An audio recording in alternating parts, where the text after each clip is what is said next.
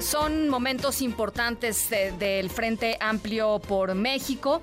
Eh, se están definiendo los eh, ciudadanos que van a acompañar las, eh, la observación de las, de las votaciones a finales de, a principios de septiembre y eh, además, pues mañana se, va a se van a dar a conocer finalmente cuántas aspirantes lograron eh, reunir las 150 eh, mil firmas que se necesitan para seguir a, la, siguiente etapa. En la línea telefónica, Arturo Sánchez, integrante del comité organizador del Frente Amplio por México. Me da gusto platicar contigo esta tarde, Arturo. Ana Francisca, qué gusto estar contigo esta tarde. ¿Cómo lo, cómo lo valoras después de, por ejemplo, los dichos de Xochil Gálvez diciendo que no hay piso parejo, por allá eh, Preciado también diciendo que, que se salía del PAN, que no estaba de acuerdo con el proceso, en fin, ¿cómo, cómo lo están valorando ustedes, sobre todo rumbo a, pues, hoy, mañana, días, días cruciales, ¿no? Sí, en efecto, hoy es un día importante porque se cierra la posibilidad de registrarse y apoyar a alguno de los aspirantes pero lo que vemos es que eh, la mayoría de los eh, aspirantes presumen grandes números de firmas, lo cual nos da mucho gusto. Nosotros estamos reservándonos para hacer una validación integral de todas las firmas y poder tener certeza de que cada uno de los que en efecto pasen hayan cumplido los requisitos. No se trata nada más de juntar 150 mil firmas, sino que estén distribuidas, como tú misma lo has comentado, 17 en estados. 17 estados de la República, y además de que en ningún estado puede, eh, se contarán más de 20 mil para un mismo este eh, aspirante, eh, aunque las demás firmas siguen siendo válidas, en fin, y ese es el tipo de ejercicio en el que nos vamos a dedicar a partir de la medianoche de hoy para tener certeza de quiénes y cuántos de los aspirantes van a, pasar a la segunda etapa que inicia pasado mañana. O sea, mañana informamos y pasado mañana quienes hayan logrado pasar estarán en un foro eh, debatiendo sobre las visiones que tienen del país. Eh, rápidamente tendrán que eh, tener claras sus ideas y ofrecernos un punto de vista de cómo ven a México. yo veo las cosas optimistas, sé que hay críticas, tú lo mencionas, sin embargo, nadie puede decir ahorita que la que la aplicación no funcionó, dado que pues, todo el mundo presume que tiene muchas firmas y eh, lo que sí no es no es factible de creer es que haya habido dados cargados para un lado o para otro porque este finalmente en cada firma estuvo presente un ciudadano que puso su credencial puso su fotografía eh, o sus fotografías y de esta manera pues quedó registrado en nuestra plataforma. Ellos eh, eh, ellos saben cuántas firmas tienen porque les llega un correo cada vez que alguien se, se, se, apunta, digamos, o los apoya en la plataforma o cómo es que están presumiendo estas estas estas firmas. Es que ellos tienen la información. O sea, lo que lo que nosotros acordamos es que nosotros no daríamos información eh, porque no se trataba de una carrera de firmas, se trataba de cumplir un requisito, eh, pero ellos sí necesitaban tener la información de cómo iban en los diferentes estados de la República y recibieron esa información y por eso lo presumen. Ya.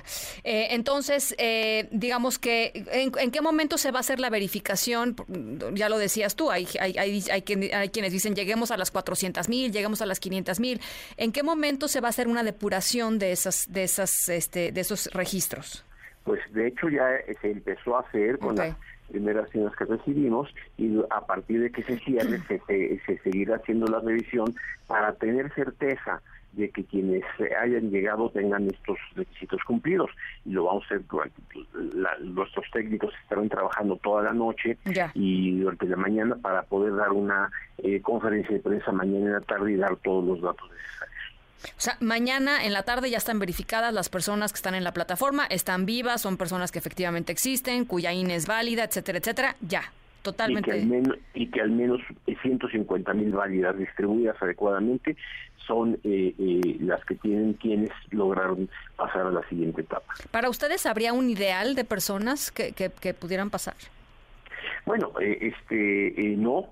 Eh, en un momento se llegó a pensar que serían pocos, de repente empezaron a acelerarse las firmas y pensamos que llegarían muchos, son 12. Finalmente, si el, este eh, Jorge Luis Preciado se baja, pues nos quedan 11 de cualquier manera. Este, a mí me parecía que era más importante valorar, que es lo que estamos haciendo, la participación ciudadana. El número de personas que pasen nos van a decir de alguna manera que hubo un interés ciudadano en participar. Y eso es lo que para nosotros era lo importante. Recordemos que el ejercicio tiene valor porque siendo un frente de partidos políticos operó con la sociedad civil en la construcción de este de este de esta plataforma y de este ejercicio. Y eso es lo que para nosotros es eh, más valioso. Eh, eh, seguramente se compararán no pero es que en otros ejercicios hay tantas gentes no que el padrón nacional es de 98 millones etcétera. Lo importante es que en menos de un mes se movilizó la ciudadanía para apoyar a aspirantes de un frente que hace dos meses no existía. Y eso es lo que para mí me parece que es un hecho histórico, es un hecho inédito y que es lo que hay que valorar. Eh, el total de firmas eh, que tienen ustedes registrados, digo, eh, pensando que también habrá gente que está haciéndolo en de último momento y de aquí a las 12 de la noche todavía se pueden registrar, pero ¿tienen una cifra ya consolidada, digamos? No, todavía no, presidente, porque falta, pero además por otra razón. Porque después de mañana, después de hoy a la medianoche, la gente podrá seguir registrándose. Y ya no para apoyar a uno de los aspirantes, pero sí para participar en la consulta que realizaremos el 3 de septiembre. Y, por eso la plataforma seguirá abierta hasta el 20 de agosto. Eh, claro, ahí ya no aparecerá por a quién prefieres, sino simple y sencillamente regístrate, regístrate y participa el 3 de agosto en la consulta nacional eh, que haremos. Así que eh, el número de personas que finalmente estarán inscritas se incrementará durante los próximos días. Entonces, eh, nada más para recalcar, la, gente que se inscribió, que decidió apoyar a una persona, es importante que vayan y voten el 3 de, el 3 de septiembre. Ya irán diciendo ustedes en dónde estarán eh, las casillas, pero hoy presentaron a un grupo de ciudadanos que se va a dedicar, digamos, a vigilar que todo este proceso transcurra este, adecuadamente, ¿no? O sea, el, llamado mini INE pasado es, es, es el nuevo mini INE, ¿no? Eh, es, es, muy importante esto que mencionas porque eh, nosotros tenemos una eh, eh, organización, es un comité que se compone por siete ciudadanos, todos con experiencia electoral en el INE o en el IFE y además partidos políticos, dos representantes de cada partido político. Los ciudadanos somos mayoría y tomamos decisiones. Lo que este órgano de observadores va a, a, realizar es un poco vigilarnos que lo que estemos haciendo esté de acuerdo con todos los procedimientos que habíamos acordado y que de alguna manera eh, tengamos eh, la certeza de que si algo está mal, nos observen, cuidado con esto, cuidado con esto otro, para poder perfeccionar el procedimiento. Me da mucho gusto que se haya conformado el día de hoy. Son 26 personas que no conozco a todas, pero conozco a muchos de ellos y son personas que tienen un interés democrático en vigilar que las cosas pasen bien. Así funciona la democracia, así funcionó el INE y el IFE en su momento y creo que es eh, importante para un ejercicio de este tipo reproducir las buenas prácticas que nos permiten actuar correctamente.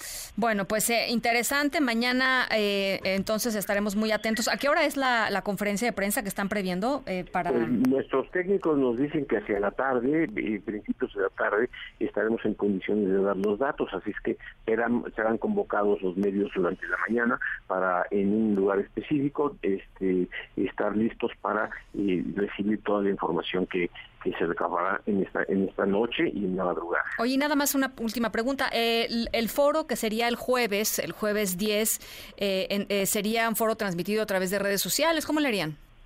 Sí, o sea, no tenemos acceso a una transmisión a través de la radio o la televisión, pues sin embargo, a través de nuestras redes sociales, sí, este sí se podrá, eh, se estará transmitiendo y de esta manera pues eh, la señal estará para quien la quiera tomar y sobre todo para eh, poder tomar las ideas de quienes buscarán después pasar a una siguiente etapa.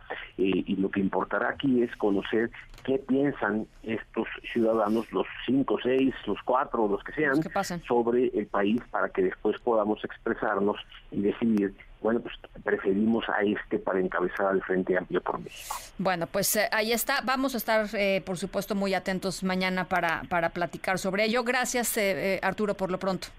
Muchas gracias, Ana Francisca, que estés muy bien y saludos a todos. todo Gracias. Eh, Arturo Sánchez, integrante del comité organizador del Frente Amplio por México. Mañana eh, por la tarde se darán a conocer las personas que pasarán a la siguiente, a la siguiente etapa.